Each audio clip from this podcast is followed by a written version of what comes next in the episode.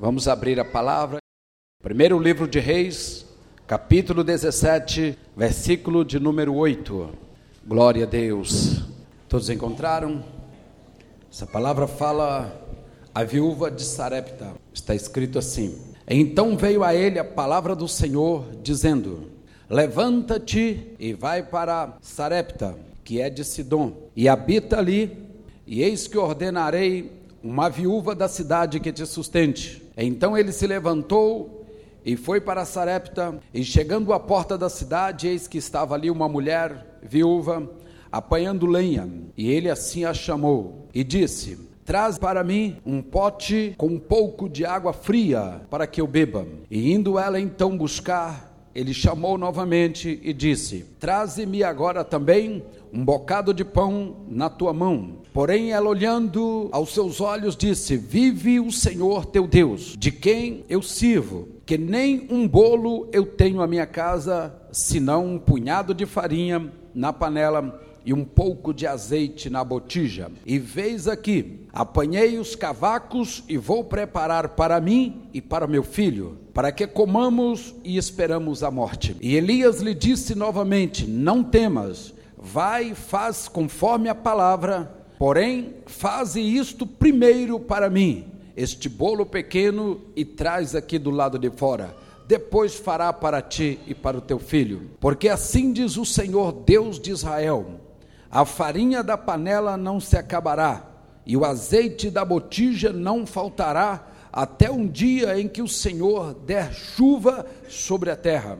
E foi ela e fez conforme a palavra de Elias. E assim comeu ela e comeu toda a sua casa por muitos dias. E da panela a farinha não se acabou, e da botija o azeite não faltou, conforme a palavra do Senhor que falara pelo ministério de Elias. E depois destas coisas sucedeu que adoeceu teu filho, filho desta mulher, da dona da casa, com uma doença se agravou muito, e ele não tinha nenhum fôlego mais. Muito bem, podeis todos se assentar.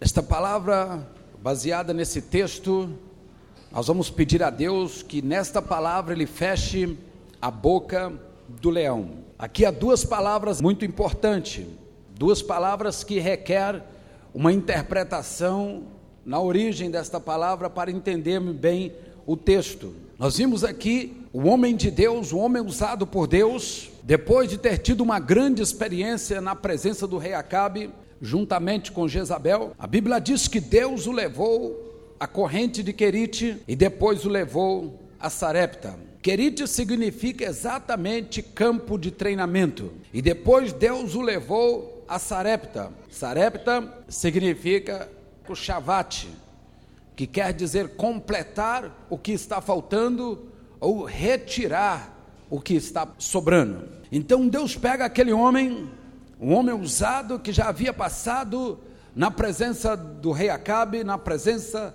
da rainha Jezabel, e Deus manda ele para Querite, dizendo: Vou fazer com você um grande treinamento, porque você passando por este treinamento, você vai ter o direito de tomar posse da sua vitória. A Bíblia Sagrada nos ensina que nós muitas vezes não recebemos a bênção de Deus porque nós não sabemos como orar. Porque nós oramos hoje e queremos a resposta hoje. Às vezes a resposta vem, mas não satisfaz. Às vezes oramos hoje e queremos o um milagre hoje, mas oração também é semente. Oração você planta e no momento certo você colhe. Oração você nunca ora fora da concordância da palavra de Deus. A Bíblia diz: orai segundo os oráculos de Deus, diz o apóstolo São Paulo quando escreveu sua carta aos Coríntios. Então, o que é orar fora do oráculo de Deus? Por exemplo, você é uma pessoa que não tem ainda a sua carteira de motorista, por exemplo, e você pede a Deus: Deus me dê um veículo, Deus me dê um carro, porque eu preciso desse carro como ferramenta, e você luta com Deus o ano todo pedindo a Deus um carro e Deus não dá. Aí você diz: Deus esqueceu de mim, Deus não está me abençoando, Deus não está atendendo a minha oração, porque a oração que não tem conformidade com a palavra de Deus. Primeiramente, nós temos que pedir o que é nessa situação? Deus me deu uma carteira de motorista. Deus me deu uma carteira de motorista. Sim, Deus vai dar. Logo depois, você pede, Senhor, agora me dê o carro. E Deus vai dar o carro. E isso, como exemplo, serve para nós em todos os aspectos. Às vezes nós pedimos a Deus, Deus, eu quero isso. Mas há algo que antecede. E Deus é muito mais sábio do que nós. Eu tenho certeza que se você estiver em sã consciência, você não vai colocar o seu veículo na mão de uma pessoa que esteja é, sem a carteira de motorista. Uma pessoa inabilitada, você vai colocar o veículo na mão de uma pessoa dessa, é uma loucura, é uma bomba na mão de uma pessoa que não está pronta para assumir aquela responsabilidade. Deus é muito mais. Deus não vai colocar nas mãos de uma pessoa aquilo que ele não sabe fazer, aquilo que ele não sabe cuidar. Sabe por quê? Porque senão a bênção transforma em maldição. Deus coloca a bênção nas suas mãos e a bênção se transforma em maldição. E Deus não pode fazer isso. Deus faz ao contrário. Deus transforma a maldição em bênção. Se há algo que amaldiçoa a sua vida, Deus transforma em bênção, mas as bênçãos de Deus não pode ser transformada em maldição. Por isso que Deus tem uma escada de valores. Eu fico imaginando quando nós falamos de escada, que a escada é para visualizar no nosso contexto aqui, fica muito mais fácil. Eu lembro daquele grande homem chamado Jacó, um homem que enriquecia fazendo negócios ilícitos na compra de animais, na venda de animais, na compra de terreno, na compra de imóveis, e ele fazia isso naquela época. Enriqueceu ilicitamente. Um dia diz a palavra de Deus que Deus manifestou a ele numa madrugada e mostrou para ele uma escada que encostava do chão e o topo da escada entrava pelas nuvens e ia até o céu, e lá em cima da escada Deus estava lá. Deus estava falando com ele assim: Jacó, eu tenho muito mais do que os meios ilícitos, muito mais do que a forma do mundo muito mais do que eles ensinam, eu tenho para você e vou fazer de você um grande homem nessa terra. Vou fazer de você um fazendeiro com muitas cabeças de gado, com camelo, com jumento, com servos, com propriedades. Eu vou fazer, mas não da maneira do mundo. E Deus colocou aquela escada do lado dele, dizendo para ele: Jacó, você vai subir na vida degrau por degrau, mas coloque primeiro os dois pés, diga dois pés no primeiro degrau, depois continue subindo. E Deus falou isto com Jacó. E Jacó, naquela madrugada, quando ele acordou, ele disse para aqueles que estavam com ele: Verdadeiramente Deus estava aqui. E eu não sabia que Deus estava aqui. Então, quando nós vimos isto na palavra de Deus, Deus tem para você, filho. Ah, pastor, eu estou no fundo de um poço. Às vezes o poço tem 50 centímetros. É só você levantar os pés e sair do poço. Ah, não, pastor, o poço que eu me encontro é como o poço de Jeremias. Tem 10 metros. Deus põe a escada lá dentro. Você quer uma coisa melhor para sair do buraco do que a escada? Deus coloca ela lá dentro e fala: Filho, você vai subir o primeiro degrau, mas olha bem, segura bem, vai subir o segundo, segura bem. E quando você chegar aqui, você já tirou todo o prejuízo que ficou para trás. E essa escada você vai colocar ela aqui agora e vai continuar subindo dia a dia. Levanta suas mãos e glorifica a Deus nessa noite. Aleluia! Louvado seja o nome do Senhor. É por isso que Deus pegou agora Elias e falou: Elias, eu quero te dar uma bênção muito grande. Eu vou trazer na sua vida algo que você nunca mais vai esquecer e que será escrito no livro dos reis. E lá no ano de 2009, eles estarão pregando essa mensagem em todas as igrejas. Elias não entendeu muito, mas Deus falou para ele: Elias, vou te mandar primeiro para um campo de treinamento. Desce para Querite e fica ali esperando a segunda ordem. E eu vou enviar os corvos do céu para poder sustentar você ali. Eu sei que essa mensagem nos soou bem na vida de um profeta, um profeta que tinha Deus, a presença de Deus com ele toda hora. Deus fala com ele: Vou mandar corvo para servir você. Eu imagino que Elias pensasse assim: Oh Deus, corvo, por que não manda uma pomba? Por que não manda uma águia? Por que não manda um gavião que tem os pés mais limpos? Mandar um corvo, um urubu, para poder me servir? Deus estava fazendo uma prova com ele. Deus estava vendo se ele queria ou não. Deus estava vendo se ele era capaz ou não. Deus estava vendo se ele era humilde, porque ele estava no palácio. E de repente Deus pega ele e leva ele numa situação subhumana. Vamos dizer assim: fique lá, tem água fresca e a carne, mas o pão eu mando para você através de um corvo. Elias poderia ter pensado: Senhor, mas eu sou Elias. O Senhor não sabe que eu sou Elias? Quando eu oro, o Senhor manda fogo. Quando eu oro, o Senhor faz queimar capitão e mais 50. Várias vezes isso aconteceu, Senhor. Por que não manda um garçom?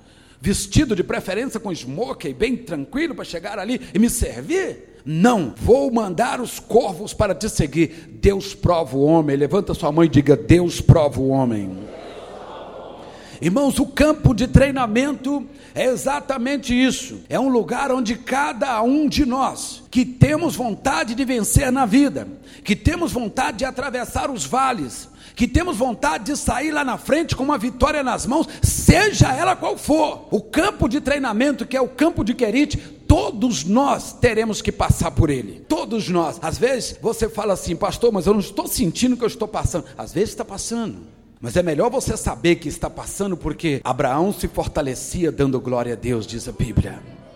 É importante em cada passo da sua vida, em cada momento ali dentro do campo de Querite, no campo de treinamento, você glorificar a Deus. Deus, muito obrigado que eu acabei de ser amassado aqui agora. Deus, muito obrigado que eu acabei de ser aprovado aqui agora. Então você vai glorificando a Deus em cada etapa, seja ela boa, seja ela ruim, diz a Bíblia: toda a honra e toda a glória seja dada ao Senhor. Todos nós teremos que passar. Se você busca na vida uma colocação na sua na empresa que você trabalha, você Deus vai provar primeiro você. Se você busca uma colocação na vida pessoal, porque você está estudando e fala, Deus, eu quero exercer minha profissão, eu gosto disso, o que eu quero é isso, você tem que passar por uma aprovação. Na sua vida normal, você diz, pastor, minha família precisa disso, você tem que passar uma aprovação. Você busca, às vezes, um casamento, Deus me dá um casamento, eu preciso de um casamento, você é preciso passar por uma aprovação. Mas olhe para mim aqui, isso se tratando das coisas de Deus. Lá fora você não precisa de provação, não.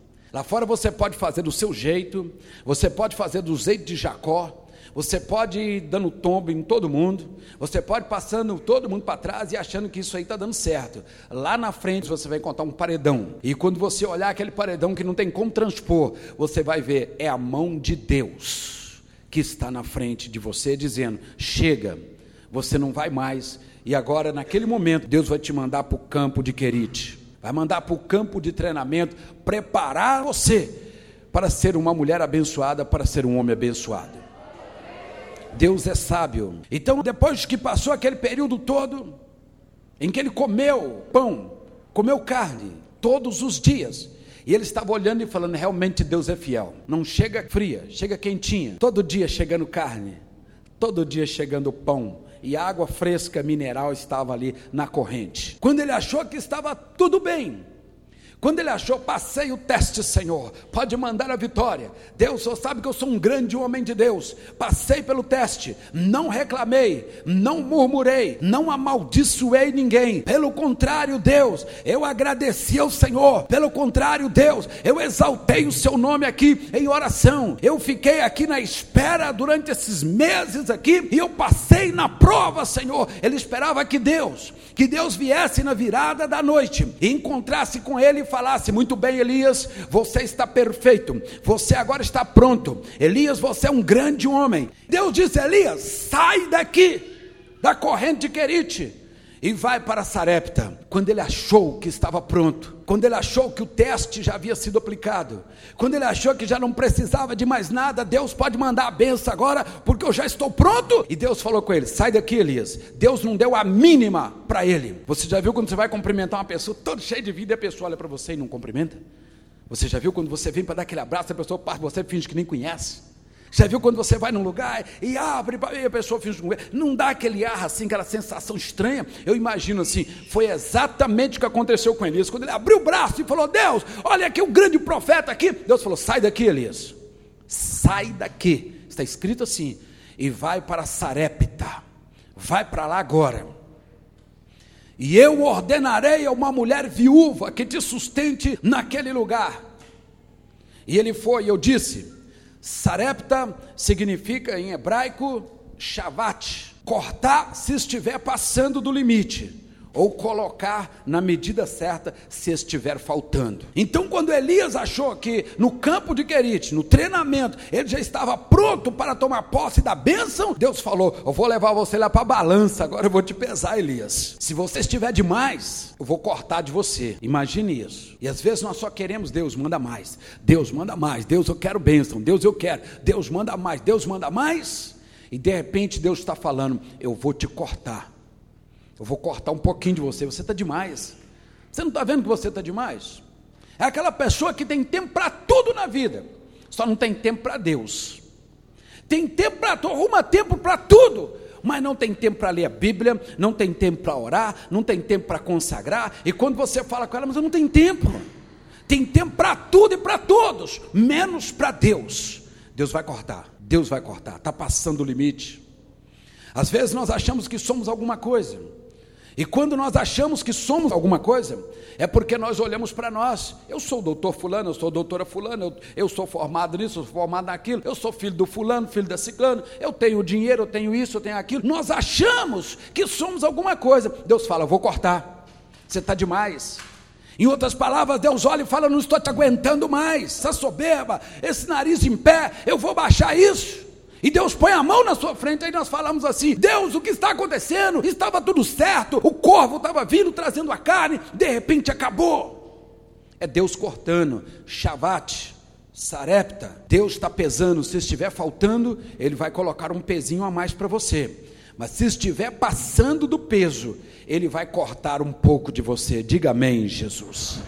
E Deus fala para Elias: Elias, vá para Sarepta e lá ordenarei uma viúva para que te sustente. Vamos colocar isso no nosso contexto. É claro que Elias pensou: Deus é sábio, Deus é santo, Deus é provedor, Deus é pai.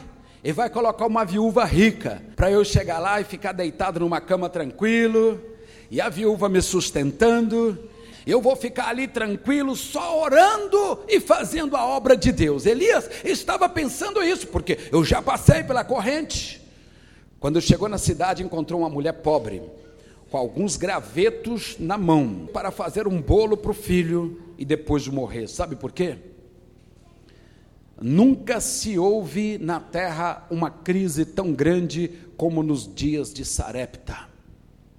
Porque hoje você pode dizer, pastor, estou numa crise violenta, mas se você tiver o dinheiro, você compra o que você quiser, porque tem no mercado para vender até de sobra. Naquela época não valia ter o dinheiro.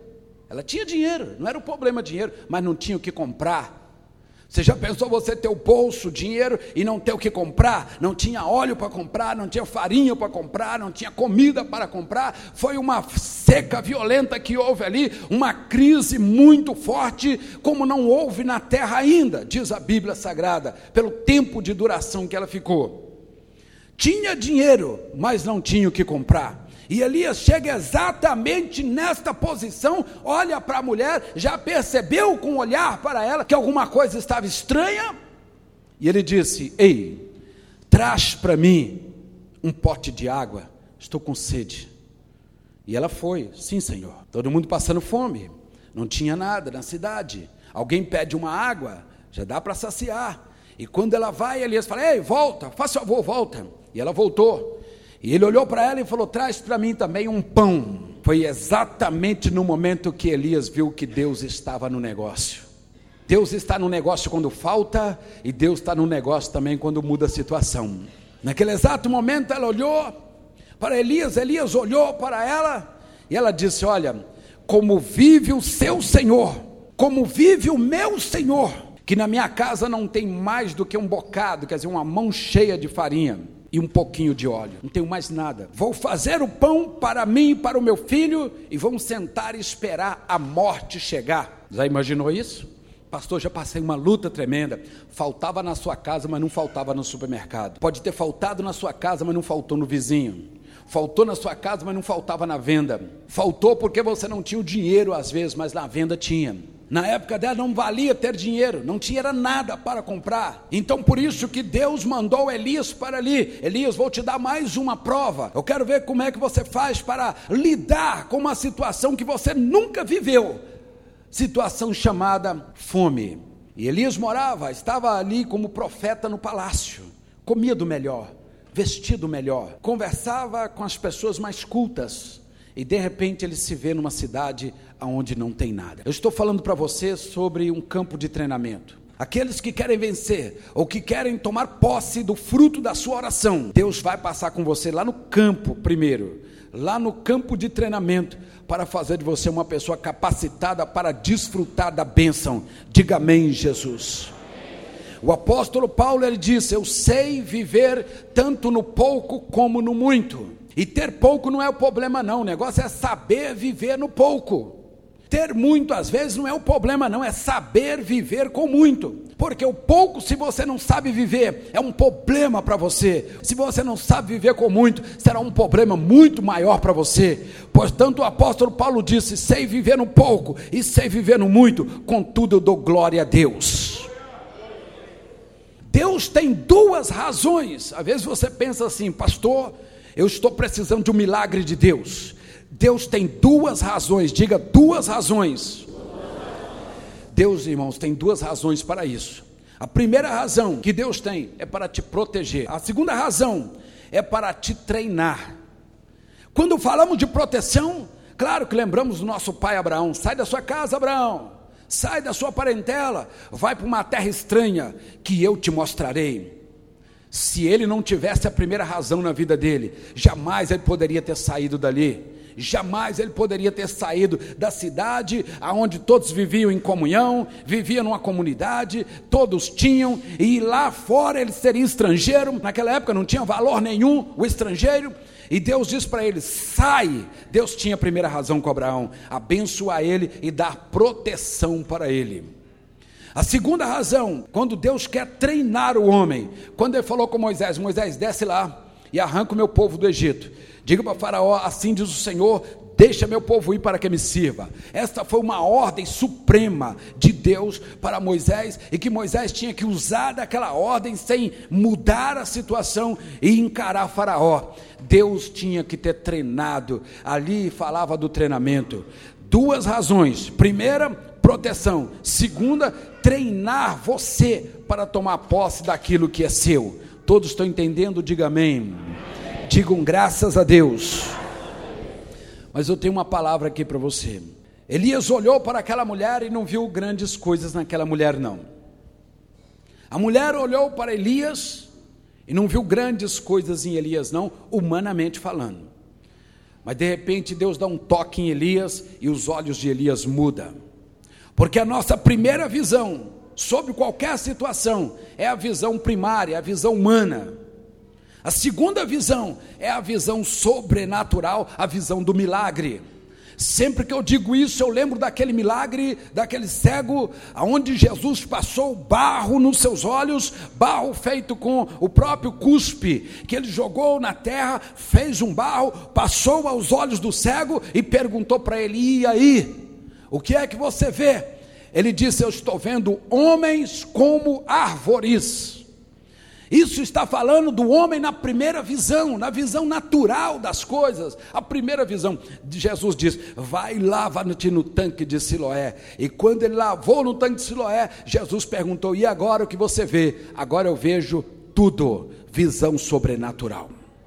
A primeira visão que nós temos acerca de qualquer situação é a visão natural. Depois Deus dá um toque, desperta o homem e o homem passa a enxergar numa visão sobrenatural dentro daquela situação. Então agora muda. Elias olhou para a mulher e viu as possibilidades de acontecer ali um milagre. A mulher olhou para Elias e viu as impossibilidades, falou: não tem condição. Irmãos, domingo nós falamos aqui, não é necessário eu fixar, não é necessário eu concentrar no problema, não. Eu tenho que concentrar em Deus e na bênção que Deus é capaz de fazer. Eu tenho que concentrar na minha vitória. Eu tenho que concentrar no que eu busco. Aleluia. Elias concentrou nas possibilidades daquele punhado de farinha e no bocado de azeite acontecer um milagre. E a mulher olhou para a lata e viu aquele bocado e viu aquele pouquinho de azeite e olhou as impossibilidades. É assim que acontece no dia a dia. Eu vou orar a Deus, Deus, eu preciso da bênção, Senhor. E a bênção é difícil, Senhor. Às vezes nós até falamos com Deus como se Deus não soubesse. Deus, é quase impossível, Senhor. Aos homens não tem mais condição, Senhor. E Deus fala para você: olhe as possibilidades, minha filha. Olhe as possibilidades, meu filho. Você está olhando com a visão natural da impossibilidade. Eu sou um Deus que pego nada e coloco junto com nada, e eu faço tudo para colocar nas suas mãos. Eu sou um Deus que nunca falhei na batalha. Eu sou um Deus e atrás de mim não há outro, depois de mim não haverá outro, e ele diz para toda a terra: agindo eu, quem impedirá? Receba esta palavra no seu coração nesta noite. Aleluia.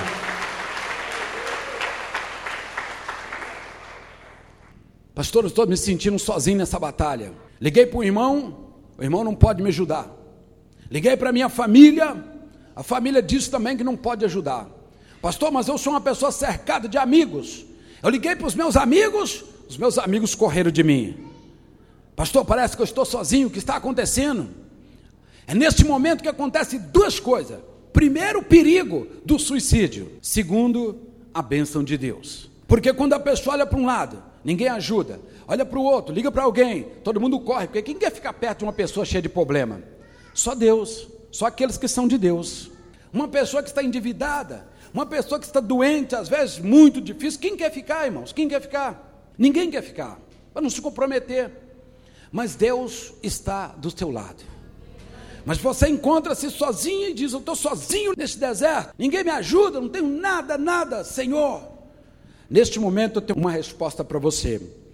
Deus tem vários lugares para levar o homem para um treinamento. Deus tem o deserto, Deus tem os vales, Deus tem os montes, Deus tem Querite, Deus tem Sarepta, Deus tem até a cova dos leões para levar o homem para um treinamento. E neste momento é o que eu disse, o homem se encontra sozinho, ele não acha uma pega, todos que aproximam dele, de repente Deus tira, e quando está chegando alguém para ajudar, Deus tira, é Deus te tratando, meu irmão, para colocar uma bênção grande nas tuas mãos. Aleluia, glória a Deus, glória a Deus, glória a Deus. Deus te tratando. Levanta a sua mão e diga comigo: solidão e silêncio fazem parte das experiências no campo de treinamento. Quando nós falamos solidão, solidão não é ausência de pessoa, não. Existe pessoa solitária que vive num campo de pessoas, um campo grande de pessoas. Solidão é ausência de Deus e não de pessoas. Tem pessoas que dizem fulano está na solidão, ninguém está com ele, está sozinho, ninguém, ninguém vai lá visitá-lo, está não. Solidão não é ausência de pessoas não, é ausência de Deus. A pessoa às vezes está solitária, cercada de amigos, cercado de famílias, cercado de pessoas que gostam dele, mas ele se encontra solitário porque falta Deus na vida dessa pessoa. Segunda coisa que eu disse aqui, solidão e silêncio. Você já viu quando você marca o seu joelho no chão e você diz assim, pastor, nada. Aí você vai para o jejum, sete dias de jejum pela manhã, pastor, nada. Aí você vem para os cultos da campanha, fechando a boca do leão, nada, pastor, nem um sinal. Aí você vai na casa do profeta ou da profeta buscar, nada, ninguém fala com você. Você abre a Bíblia, comece a ler, e Deus não fala com você na Bíblia. Há um silêncio total em direção da sua vida. Aquele silêncio, eu digo, ele é um pouco perigoso porque muitos nesse momento de solidão e de silêncio pendem para tirar a sua própria vida. Mas outros naquele momento lembra-se que Deus se cala, mas não fecha os seus olhos. Levante a sua mão e diga: momento que Deus se cala mas não feche os seus olhos. Então, igreja, Deus está te vendo. Você pode não estar sentindo, pode não estar recebendo a mensagem, pode não estar recebendo a profecia, parece que está um silêncio na sua vida. Deus está mais perto de você do que o ar que você respira. Deus está vendo você, provando você, treinando você e com a bênção preparada nas mãos para te entregar. Basta você crer no poder de Deus. Basta você crer. Recebe esta palavra hoje que Deus está te dando. Aleluia. Mas o homem, ele sempre quer fazer do jeitinho dele. Senhor, ninguém olha para mim. Irmão, não existe coitado nem coitada, não. Existe não. Existem pessoas que não têm decisão na vida. Existem pessoas que não querem vencer, que acham que tudo vai cair do céu pronto. Não cai não. Do céu Deus traz até a sua mão quando é o momento certo, quando é a hora certa. Pastor, eu preciso de um casamento. Pastor, eu preciso. Uh, eu preciso de casamento. Pastor, eu preciso. Uh, uh, uh, eu preciso do casamento. De repente, Deus manda. Aí você procura na igreja, cadê o irmão? Ô, irmão, muito tempo que você não veio na igreja? Pois é, só agora estou namorando. Quer dizer, vai dedicar mais a namorada do que a Deus. Será que ela foi bênção ou foi maldição? Pastor, eu preciso do carro, porque Deus me dá o carro, vai ser fácil, eu vou e agora eu venho com mais facilidade. Aí o irmão chega, ô irmã, sumiu, cadê você? Pois é, só estou cuidando do carro, você sabe que Deus me deu. Será que foi bênção ou foi maldição? Deus tem que te treinar primeiro para que aquilo que vier nas suas mãos seja bênção para você, para a sua família, para os seus amigos, por onde você passar, você leve bênção para as pessoas. Mas nós às vezes não concordamos com isso. Elias olhou nos olhos daquela mulher e disse: Olha, vai lá e faz um pão para mim primeiro, e depois vocês vão comer. Eu não preciso nem de perguntar aqui se você teria essa fé a fé daquela mulher? Que eu acredito que não. Você ia olhar assim para um homem, o corpo assim, mais ou menos do pastor Wellington, Elias, desse tamanho. Você vai falar: O que, que é isso, rapaz? Você acha que eu vou sustentar você? Meu filho aqui passando fome, eu vou fazer um pão para você, para um homem desse tamanho? De maneira nenhuma, não vou mesmo. Esse é o nosso pensamento, mas aquela mulher naquele momento ela olhou e viu Elias de maneira diferente, e diz a Bíblia, ela foi e fez um pão e trouxe quentinho e entregou na mão de Elias. E falou: Elias, está aí o pão. E Elias comeu e ela só olhando.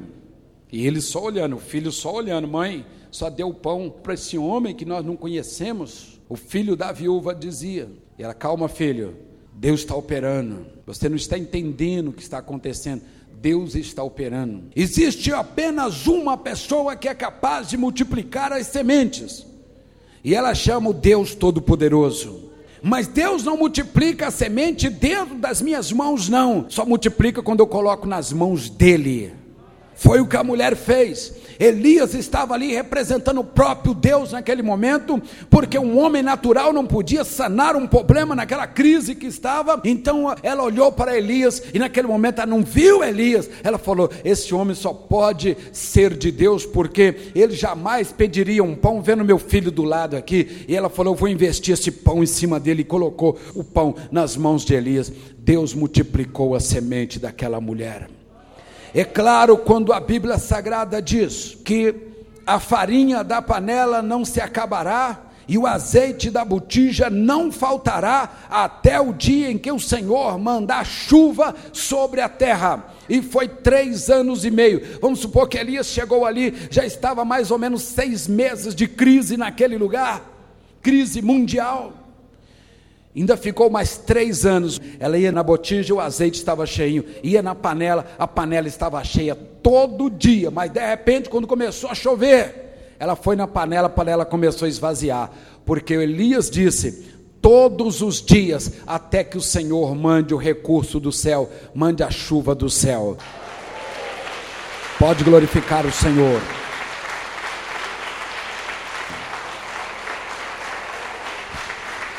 Jesus Cristo merece toda a honra e toda a glória. Quem sabe Deus levou você para Querite, ou está deixando você passar por Sarepta. Quem sabe Deus está levantando corvos para te sustentar.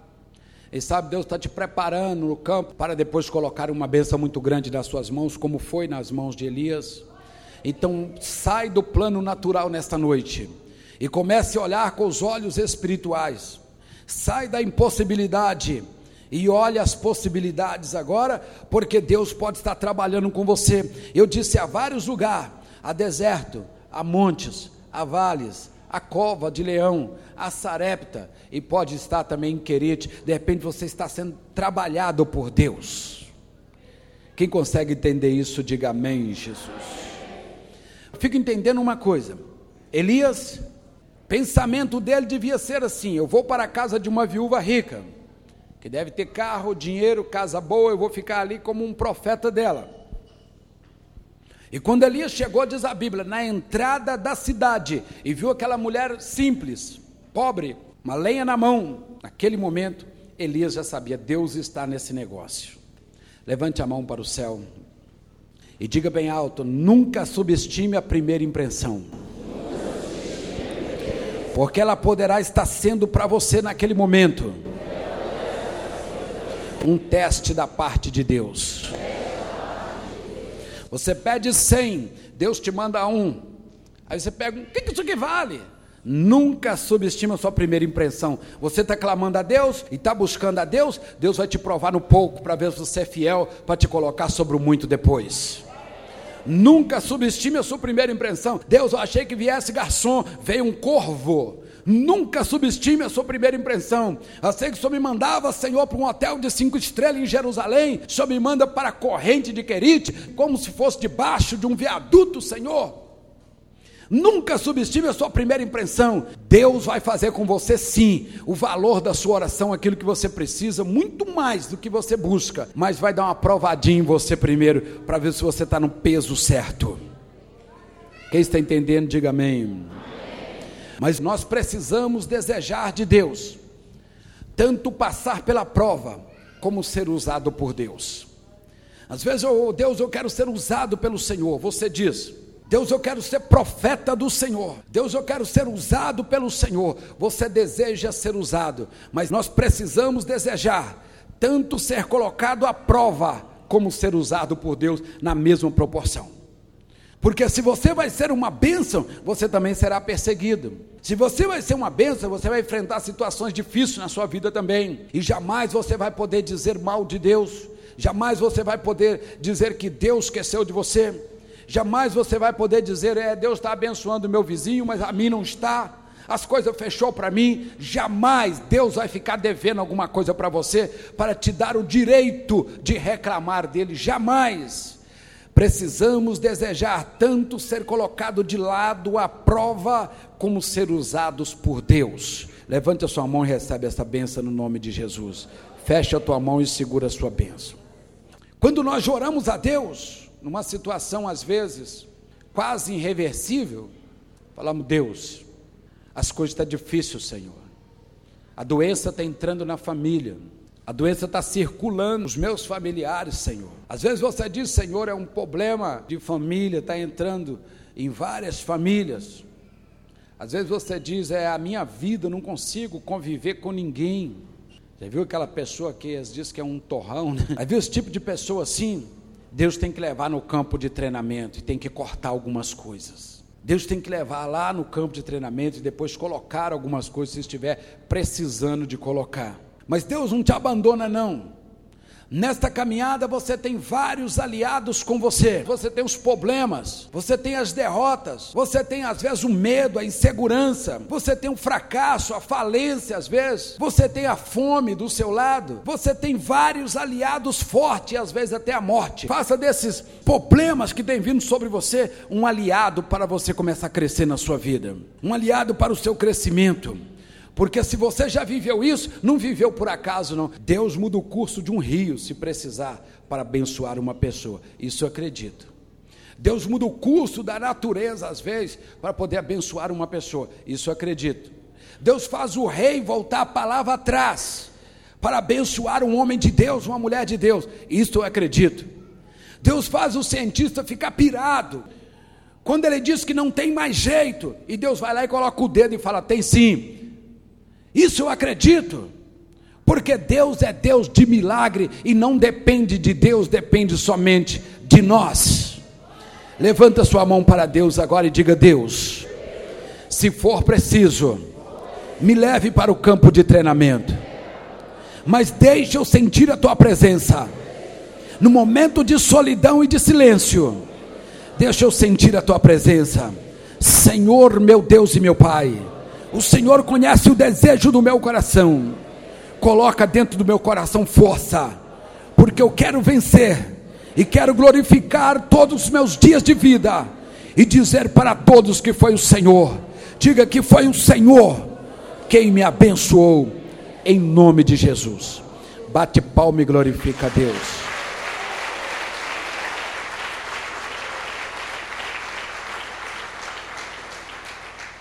Deus fecha a boca do leão, irmãos. E Deus fecha mesmo. Você pode saber, você vai sair do culto hoje, quero que você saia sorrindo. Mas sorrir, pastor, é sorrindo, saia sorrindo. Se alguém olhar para você e falar assim, ah, mas e aí, meu irmão, mudou tudo, né? Não, mudou ainda não, mas você está sorrindo. Tem pessoa que acha que você tem que sorrir só quando o bolso está cheio, quando o emprego está garantido, né? quando está tudo certinho. Não, irmão, saia daqui hoje sorrindo. Saia sorrindo, porque você descobriu que Deus está tratando você. Se hoje aqui a situação é uma cura divina. Deus está tratando você e Deus vai fazer o milagre no momento certo, principalmente para confundir os sábios.